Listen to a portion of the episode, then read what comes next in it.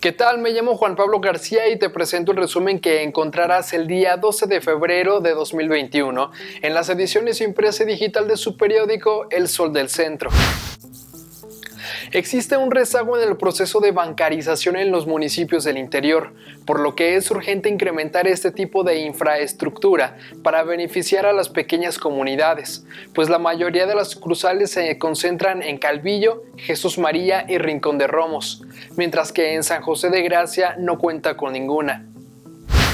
Con el lamentable deceso de 12 pacientes infectados con el coronavirus COVID-19 en el transcurso de las últimas 24 horas, el estado de Aguascalientes alcanza ya la cifra negra de 2.058 fallecidos reconocidos a causa directa del SARS-CoV-2.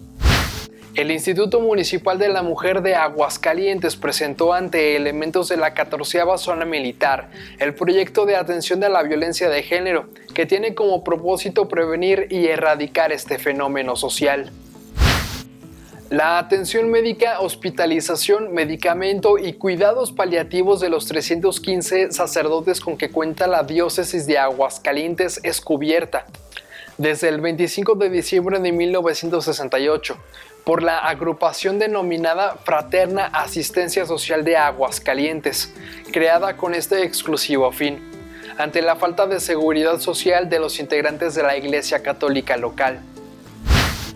Y en información deportiva, intensa actividad se espera para el presente 2021 en nuestra entidad, ya que grandes eventos comienzan a gestarse para realizarse en próximas semanas y en el segundo trimestre del año.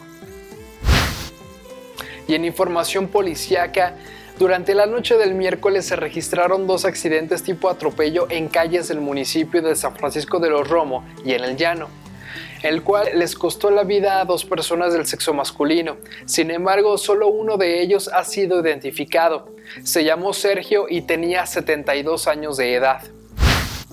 Este es el resumen que encontrarás en las ediciones impresa y digital de su periódico El Sol del Centro. Hasta la próxima.